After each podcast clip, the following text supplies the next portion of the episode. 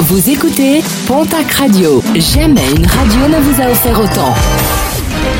L'information locale à 9h, c'est sur Pontac Radio. Bonjour Jean-Marc Courage Sénac. Très bon jeudi à vous toutes et vous tous. Un ado de 14 ans interpellé au collège Beaulieu de Saint-Laurent-de-Nest. Ce dernier avait crié à l'Akbar lors de la réunion de sensibilisation organisée suite à l'attentat terroriste qui a coûté la vie à un enseignant à Arras, un collégien qui fait partie des 179 élèves perturbateurs de ce moment de recueillement. Des suites judiciaires seront décidées au terme de l'enquête ouverte par les gendarmes. Une belle saisie de stupéfiants, deux Charentais ont été interpellés à la frontière franco-espagnole du Pays Basque à Biriatou. Participaient à un go-fast lorsqu'ils ont été repérés par la douane.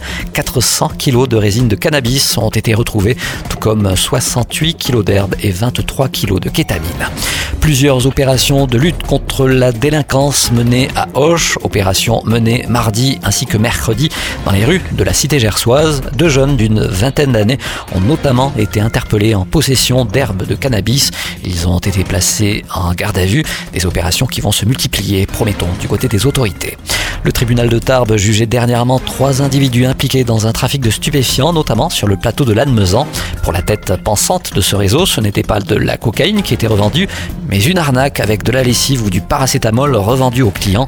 Une ligne de défense hasardeuse qui n'a pas convaincu le tribunal. Il a été condamné à 5 ans de prison, 18 mois de prison avec sursis et 12 mois de prison avec sursis pour ses acolytes. Un procès très attendu ce jeudi à Pau, celui de l'entreprise béarnaise Fipso à Laontan, suite à un accident du travail qui, en novembre 2019, avait entraîné la mort d'un salarié d'une cinquantaine d'années. Alors qu'il travaillait à l'abattoir sur la maintenance d'une machine souvent en panne, il avait été grièvement blessé au niveau des cervicales. Il devait décéder quelques heures plus tard des suites de ses blessures.